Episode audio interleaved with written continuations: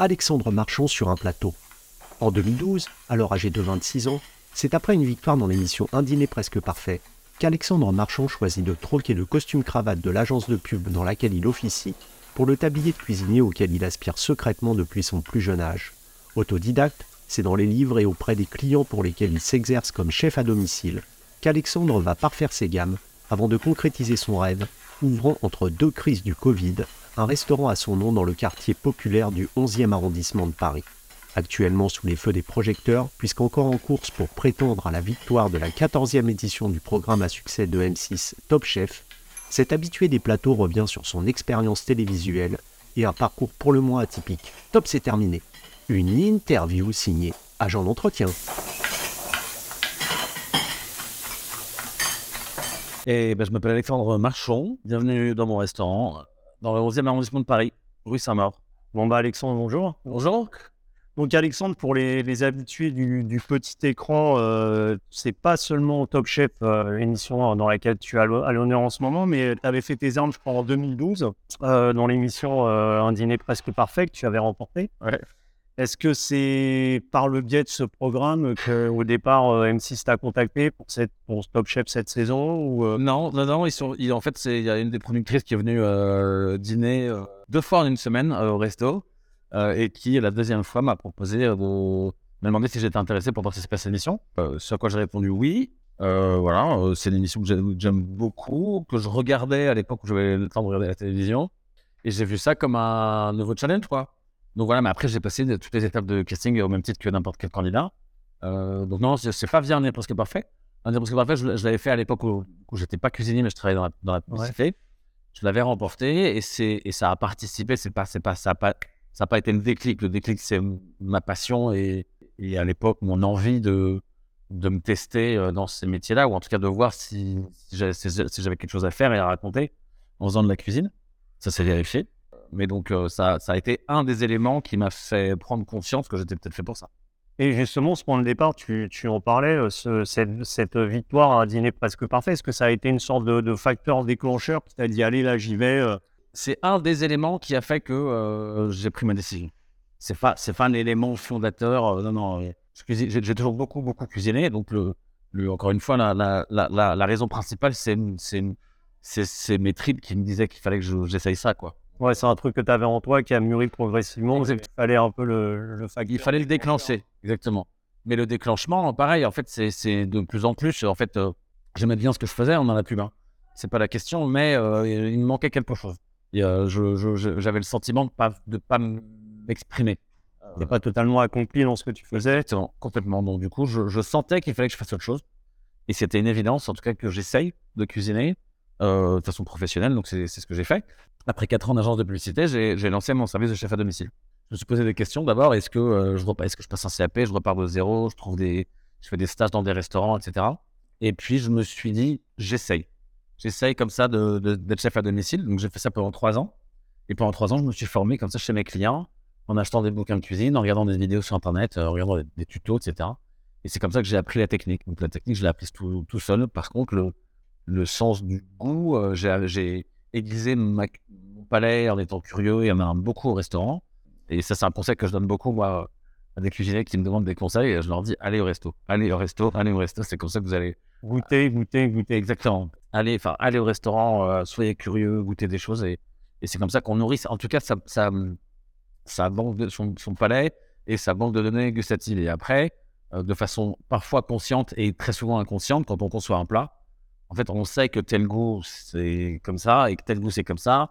Et euh, soit on a déjà goûté un accord quelque part et on veut le reproduire, ou soit euh, on, a, on a un palais un peu plus aiguisé et de façon très intuitive, on sait que le petit pois et la menthe, ça va bien ensemble, que euh, l'abricot et le romarin, ça va bien ensemble, que... euh, Ouais, c'est comme un musicien qui joue avec des notes. Exactement. Et alors, je crois que avant de te lancer justement dans, dans cette carrière dédiée à la publicité, tu avais effectué un, un stage en cuisine dans un palace qui t'avait un peu dégoûté de, de cet univers. Tout à fait. Tu as quand même souhaité y revenir, donc c'était quand même quelque chose qui, avait, qui était en toi chevillé au corps, malgré cette expérience un peu euh, malheureuse. Exactement. Mais quand j'ai décidé d'y- retourner, je, je suis retourné à- dans- avec mes, dans, dans mes conditions euh, et à ma façon de faire. Donc c'est pour ça que enfin, quand du jour au lendemain, je me suis lancé en tant que chef à domicile, j'étais seul à, mener ma barque. et, c'est, en tout cas, c'est comme ça que c'était, c'est comme ça que ce métier est fait pour moi, en tout cas. je me voyais pas, jeune adolescent, me retrouver dans une brigade ou des, palaces, à pas voir le jour de la journée, avec une ambiance un peu pesante, etc. Voilà, je, je, en tout cas, ce parcours-là n'était pas fait pour moi. Je l'ai senti et, j'en ai eu peur. Euh, ce qui ne veut pas dire que euh, c'est la vérité pour tout le monde. Euh, évidemment que la formation classique et traditionnelle française, c'est l'une des meilleures au monde, voire la meilleure au monde. Et, et c'est pour ça dire que le monde entier vient se former chez nous et dans nos cuisines et dans nos écoles. C'est parce qu'on les, on a les meilleures écoles ou parmi les meilleures écoles de cuisiniers, ou en tout cas une cuisine de grands techniciens. Donc moi, je conseille à tous ceux qui veulent sortir dans la cuisine de, passer par là. Euh, mais cette voie-là n'était pas totalement faite pour moi. En tout cas, je, sais que j'aurais pas pris du plaisir. J'aurais vu ça comme une contrainte et pas comme du plaisir. Et je ne peux pas concevoir la cuisine comme un métier, euh, même si c'est le mien. Euh, moi, je, conçois ce cette, enfin, oui, c'est mon activité ou mon métier, mais je le vois comme, comme une passion et, et comme un, et, sans plaisir, c'est pas possible. Voilà. Si on va bosser en cuisine tous les jours avec euh, c'est qu'on n'est pas fait pour ce métier et si on prend pas de plaisir, on n'arrivera pas à en donner au client. Ouais, c'est un, métier compliqué, un métier de passion, comme tu dis, un métier de partage aussi, effectivement. Donc il faut se faire plaisir à soi-même pour essayer de transmettre. Tu faisais un lien avec la musique, un artiste sur scène qui se fait chier. J'imagine que ça doit se ressentir. Bah, un cuisinier, ce sera pareil. Et donc, tu as choisi donc euh, d'être autodidacte, hein. c'est-à-dire que la cuisine, tu, as appris euh, par les livres, tu as énormément euh, lu, regardé des euh, tu t'es inspiré, tu es allé beaucoup au restaurant. Est-ce que tu crois que justement euh, le fait d'avoir été un autodidacte de la cuisine, de ne pas être parti sur les sentiers classiques, disons, ça te donne une approche qui est différente et qui te permet de casser des codes un peu? Je ne sais pas si je, casse des codes. Ce qui est sûr, c'est que j'ai une liberté euh, créative, en tout cas qui m'est propre et qui est la mienne et qui n'a pas été, j'ai pas été formé. Ce qui fait que j'ai pas été formaté, ce qui est une bonne chose, mais j'ai pas été formé ce qui, peut être aussi euh, un handicap. Euh, et, moi, ça l'a été en tout cas au début. Je veux dire, euh, la première fois de voir un piano de cuisine professionnel, je ne savais pas le démarrer. et, encore aujourd'hui, je traîne des, quelques lacunes techniques, mais, mais qui me dérangent. Qui me dérangeaient un peu au début et dont j'avais un peu honte au début, mais aujourd'hui, je les assume complètement. Et c'est pas parce qu'on sait pas, c'est pas parce qu'on sait pas faire un livre à la Royale sans bouquin, les yeux fermés, que euh, on sait pas faire un livre à la Royale et que euh, on n'est pas un cuisinier pour autant. Euh, voilà. Traîner des casseroles pour un cuisinier, c'est pas mal. exactement, exactement. Un, joli jeu de mots. Mais en, tout cas, voilà, la, la, cuisine du coup que je fais, c'est une cuisine qui est, qui est, faussement simple, mais en même temps, je pense que c'est ce qui est le plus difficile en cuisine, c'est de faire simple. Une cuisine qui est faussement simple et où la technique est au service du goût et pas l'inverse. je ne fais pas de la cuisine, c'est pas de la grande démonstration technique, c'est surtout de la cuisine d'instinct et de, cuisine de, d'accords. Moi, c'est vraiment ce qui me passionne dans la cuisine, c'est, les accords. Et comme un musicien, met beaucoup de lui-même dans sa musique. je pense qu'aussi un cuisinier met beaucoup de lui-même dans sa, dans sa cuisine. Et quand un musicien travaille aussi avec des accords. Ouais, aussi. Et donc, est-ce que toi, tu penses que goûter ta cuisine, c'est en apprendre un peu sur toi Est-ce que tu mets beaucoup de toi-même? Est-ce que ça représente ta personnalité? Ah bah complètement. Ah oui, oui. Et puis, euh, moi, le, le, plus beau compliment que mes clients puissent me faire, c'est de me dire qu'ils viennent et reviennent chez moi parce que, parce que j'ai une patte. Je pense que c'est ce qui est le plus difficile à trouver euh, dans la cuisine, en tout cas d'obtenir. Mais après, c'est un chemin. Évidemment que la cuisine que je fais aujourd'hui sera pas la même que ce que je ferai dans 5 ans et dans 20 ans. Mais en tout cas, avoir une signature, avoir une identité culinaire, c'est peut-être ce qui est le plus difficile. Et moi, en tout cas, c'est le plus beau compliment que, mes, clients puissent, euh, puissent me faire. Et puis, j'ai la chance de travailler aussi avec, euh, des, collaborateurs qui partagent ma vision de la cuisine et qui ont compris mon style et qui, avec moi, l'appliquent au quotidien tu parlais de ton style, c'est toujours difficile de mettre des mots sur une cuisine, mais si tu devais définir ta cuisine en quelques mots, tu, la qualifierais de quoi? Euh, Je dirais que c'est une cuisine à, forte dominante légumière, gourmande. Inventive Et inventive, ouais, ouais, instinctive. instinctive. Alors, j'ai vu que tu avais un menu déjeuner, entrée, plat, dessert à, 32 euros. Ouais. Euh, c'était important pour toi, justement, de rendre la, gastronomie accessible au, plus grand nombre? Bah, euh, Déjà, enfin, si j'étais dans le Triangle d'Or au Rainbow, pour le menu déjeuner, il ne serait, pas à ce prix-là, c'est sûr. Je suis dans un quartier populaire euh, et j'en suis très fier. Et donc, et je suis d'autant plus fier de pouvoir offrir à, mes clients, en train de proposer à mes clients un menu à, 32 balles, entrée, plat, dessert, pour que même si, même si ça reste, euh, ça reste euh, un peu d'argent quand même, à hein, 32 euros. Hein, mais je, pour ce qu'on fait, c'est très accessible et moi, ça, j'en suis très fier. parce que ça permet effectivement de, rendre accessible le, notre cuisine et de, pouvoir se payer un resto comme le bien à, 32 balles. Quoi. Et ça, c'est que ce, menu-là, j'ai pas envie de toucher. Je suis constamment en train de, penser, de repenser et de voir comment est-ce que je on peut faire mieux et comment est-ce qu'on on peut peut-être toucher plus de monde, etc. c'est la réflexion d'ailleurs que, que, je suis en train de mener en ce moment. Le soir, j'ai un menu, un menu carte blanche qui est unique. Et à partir de la semaine prochaine, je vais aussi travailler la carte le soir pour, pour, pour, pouvoir aussi adresser un autre type de clientèle et, que, et aussi avoir plus d'habitués. C'est très engageant quand même de dépenser 90 balles pour un menu par personne, euh, sans les vins. Et euh, du coup, euh, des, des, clients du soir habitués, on n'en a pas beaucoup, on en a quelques-uns quand même. Mais bon, ils reviennent, ils viennent peut-être une fois par mois. Voilà, l'idée, c'est aussi d'en faire encore plus un restaurant de quartier et donc travailler aussi à la carte, avoir, avoir les deux options, avoir le, le menu dégustation et, et travailler un petit peu à la carte aussi le soir. Et j'ai vu que dans, sur le site, justement, tu mets euh, énormément en valeur euh, les petits producteurs euh, avec les produits qui sont la base des assets que tu réalises. Sans ça, on ne peut rien faire. C'est quelque chose qui est très important, justement, ce lien que tu, crées entre les producteurs qui t'amènent le produit et toi qui viens travailler ensuite dans l'assiette. Bah, en fait, la cuisine, elle démarre par là. sans, sans bon produit, on ne peut pas faire une bonne assiette. Euh, ça, j'en suis absolument convaincu. Et, et, quand on creuse un petit peu et qu'on se penche un petit peu sur sur les produits, les producteurs, et qu'on goûte euh, une asperge et une autre asperge, une feta et une autre feta, euh, un poisson, un autre poisson, ou une viande, voilà, ou un filet d'anchois, un autre filet d'anchois. Euh, on se rend compte qu'il y a asperge et asperge, qu'il y a anchois et anchois, et que d'ailleurs, voilà, produit, c'est aussi un mot qui définirait ma cuisine. C'est une cuisine de produits. C'est peut-être vrai pour beaucoup de cuisiniers, mais, mais, mais j'ai tendance, en tout cas, les produits à pas trop les transformer et les travailler, ou en tout cas pour vraiment aller à l'essence même euh, euh, du goût et du produit. Euh, là, bah, je pense, là, cette semaine, on, travaille l'aspergement en entrée et on a travaillé de, trois façons différentes. On a le, bois qu'on travaille en purée, les cœurs qu'on travaille à cru et les têtes qu'on travaille rôti avec simplement un sabayon au beurre noisette par-dessus. Donc il y a littéralement deux ingrédients dans l'assiette. Et pourtant, on arrive à transformer un légume de trois façons différentes et simplement avec une sauce le rendre gourmand et faire des accords. Et tout ça pour en revenir au producteur, euh, voilà. Euh, nous, les cuisiniers, on, transforme. Voilà. On prend de la matière brute qu'on transforme pour, créer des, pour créer de l'émotion. Et sans ces producteurs et sans les vignerons, euh, bah, on pourrait rien faire. En tout cas, sans le, sans le travail de, fournisseurs passionnés, d'éleveurs passionnés, de pêcheurs passionnés et de vignerons passionnés, on pourrait faire notre travail correctement. C'est rendre hommage et, ouais, et faire hommage à tous ces fournisseurs que de servir, enfin de travailler avec l'exigence qu'on a. Euh, c'est ça, en fait, un cuisinier, c'est un passeur d'émotions. Exactement, tout à fait, c'est euh, vraiment ça.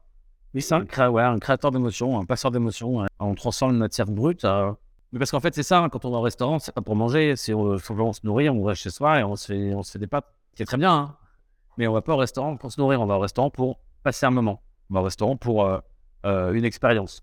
Et, et, la restauration, qui depuis quand même quelques années prend des, des, sacrés coups de plomb dans, les aines, euh, aujourd'hui, aller au restaurant, euh, c'est un engagement, c'est un acte euh, fort qui veut dire quelque, chose. C'est-à-dire qu'on soutient évidemment les restaurateurs, mais c'est-à-dire que toutes, toutes, les filières derrière, on les soutient.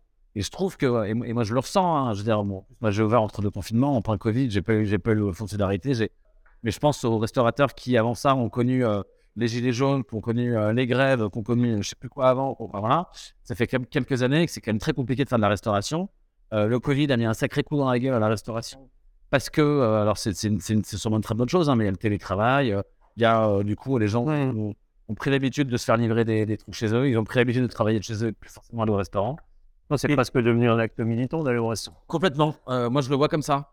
Mais c'est pour ça qu'il faut bien choisir les restaurants dans lesquels on va et que aller dépenser aller dépenser 50 balles dans une, dans, une, dans une brasserie qui fait mal son travail, avec une entrecôte à la con qui vient de je sais pas où, qui a mal été élevé et un pinard, un pinard de merde, alors, 50 balles, alors qu'aller dans un, restaurant euh, engagé, euh, comme, comme moi je peux l'être, hein, j'ai trois macarons incotables ici, ça veut dire quelque chose. Et donc, oui, en fait, c'est un acte militant d'aller euh, de bien choisir ses restaurants et de bien dépenser son, son, budget restaurant. tout à fait. Mais ce qui ne veut pas forcément dire d'aller se payer un restaurant hors de prix. Hein. Il, y a, il, y a, je pense à plein de potes restaurateurs chez qui c'est tout à fait accessible d'aller.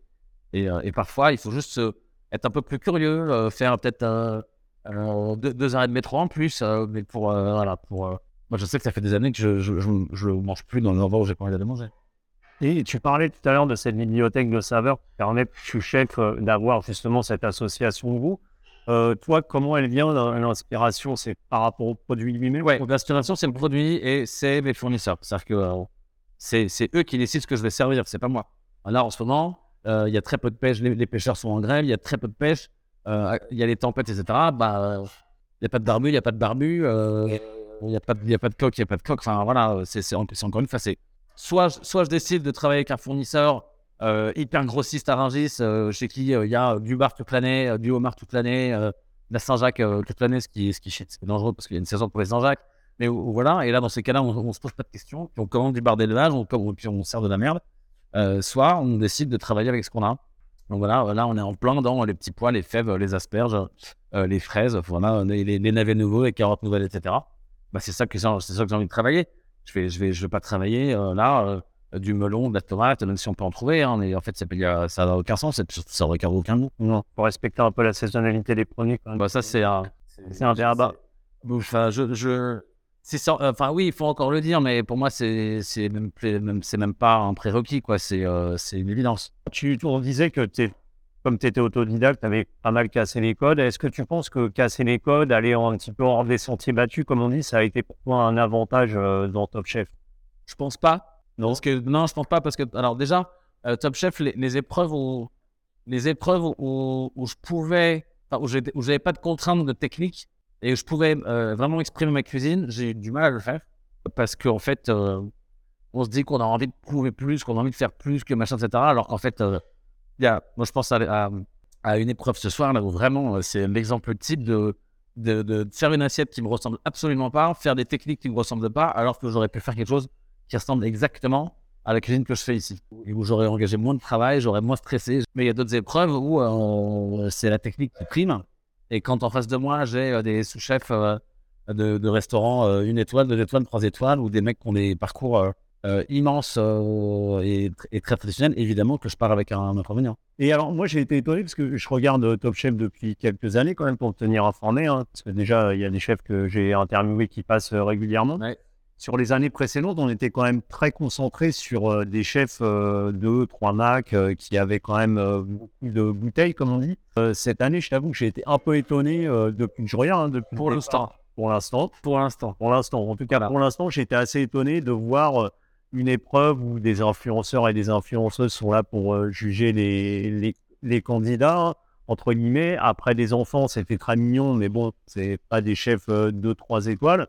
Est-ce que ça t'a pas, toi qui venais justement dans cette émission aussi, je pense, pour avoir l'avis de chef euh, de 3 Mac, ça t'a pas un peu perturbé euh, de voir que ça tournait un peu à l'émission de télé-réalité quand même? Non, parce que c'est les deux, les deux trois premiers épisodes. Euh, ensuite, euh, là, la semaine dernière, on a eu Régis Marcon et Pierre Gagnère. Bon, ça fait six, ça, ça fait six étoiles à eux deux. Non, mais je sais bien, Non. Pierre Gagnère revient tous les ans. Oui, euh, ça- oui, Oui. et voilà, mais c'était sur les premières épreuves. Je sais que toutes les épreuves d'après, euh, et bon, je peux pas. Je peux pas Non, non, ouais, bien sûr, on va pas. Et je vais, je vais pas, euh, je vais pas spoiler, mais euh, voilà, c'était quelques épreuves au début. Je tiens à rassurer tout le monde. Les, les grosses pointures arrivent. Et puis on a eu, on a eu, on a eu, je sais pas, on a eu, on a affronté une vingtaine de mobs. Euh, Ouais, je sais, il y avait. Voilà, on a, eu, on a affronté une vingtaine de mobs. On a eu Régis Marcon et Pierre Gagnère la semaine dernière. Ce soir, il y a un sacré casting, la semaine prochaine aussi. Et, et toutes celles d'après aussi. Donc, non, c'était surtout, c'était surtout les, les premiers épisodes. Euh, puis on a eu Guillaume Sanchez aussi, avec Nicole Michelin, hein, sur, le premier, sur, le, sur le deuxième épisode. Donc, euh, non, euh, les chefs sont installés. C'est mon ressenti, mais après, c'est le tien, je, je, l'entends. Et justement, d'être passé à Top Chef, ça, ça fait toujours euh, un, un épisode dans un parcours euh, de chef. Est-ce qu'aujourd'hui, clairement, tu essayes de positionner le restaurant pour euh, aller chercher l'étoile euh, l'année prochaine ou c'est pas quelque chose qui te qui polarise ton attention C'est-à-dire tu cuisines comme t'es et peu importe ce qui se passera ou Exactement, c'est ça. En fait, moi, j'en fais pas. Enfin, vu que je suis pas du sérail, j'en fais pas un, j'en fais pas un objectif ni euh, ni une fixation. Euh, J'ai vraiment, très sincèrement, conçu mon restaurant tel que je l'imaginais et, et sans penser à rentrer dans des cases. La cuisine que je fais et l'offre que j'ai, c'est pareil. Euh, en fait, je fais pas les choses en me disant tiens, il faut que je rentre dans telle case pour plaire au Michelin et obtenir quoi que ce soit. Par contre, vu l'engagement qu'on a et la façon de cuisiner et de travailler qu'on a, j'imagine qu'on peut être dans les clous. Si ça vient, ce sera, la- ce sera la, la plus belle des récompenses. Si ça vient pas, j'en ferai pas une, j'en ferai pas un- une fixation. euh, C'est pas quelque chose qui me rendra triste du tout. bon, en tout cas, tu es polarisé sur la cuisine, tu vas pas retourner dans la publicité demain? Non, non, non, je ne sors pas de ma cuisine. Non. Ok. Et euh, dernière question, Alexandre, euh, que je pose toujours à- au chef euh, que j'interviewe. Si ce soir, euh, voilà, il est un peu tôt, mais si ce soir je t'invite à dîner, je te prépare quoi pour te faire plaisir? Ah, c'est une bonne question. Une tête de veau. Une tête de veau, c'est facile à faire une tête de veau. J'adore ça. C'est délicieux. C'est Putain, Tu un coup de main hein, parce que. euh, Ouais, c'est très simple. Tu prépares, tu prépares un bouillon de légumes. Ça, c'est facile. Tu plonges ta tête de veau dans ton bouillon de légumes et tu la cuis à, à petit frémissement pendant 2-3 heures. Elle sera cuite, tout simplement. Bon, et j'accompagne ça de quoi? Et ben, euh, avec des petits. Et ben là, en ce moment, c'est le printemps, des petits légumes de printemps, donc les, des petits navets, des toutes petites carottes, des poireaux. Et puis avec ça, moi, je, je mange une, euh, une ravigote et pas une greenwich. Je trouve que la ravigote, euh, ça apporte un peu plus d'acidité et de fraîcheur à la tête de veau. Et au niveau liquide? Et avec ça, on accompagne ça avec du gamay, un super gamay. Ah non, bah là, le, le, le merlot qui s'appelle Sentinelle de mon pote Benoît Périssé, avec qui je fais une cuvée, euh, avec qui je fais une cuvée du restaurant qui s'appelle Bien et qui arrive en fin de semaine. Euh, soit son merlot euh, Sentinelle, ou alors un, un- parce que le merlot n'est pas mort, ou alors un gamay de chez La Palue euh, de Eau-Forte, la cuvée Eau-Forte par exemple. Hein, ça, c'est, ça, c'est bien ça. Et puis si on veut un truc un peu plus fancy, un très, un très beau pinot noir de Bourgogne sur un grand cru, ça peut être, ça peut être bien aussi. Ok, bon, ben, on passe en cuisine. Génial, c'est parti, on y va. Allez, merci, Alexandre. Ciao.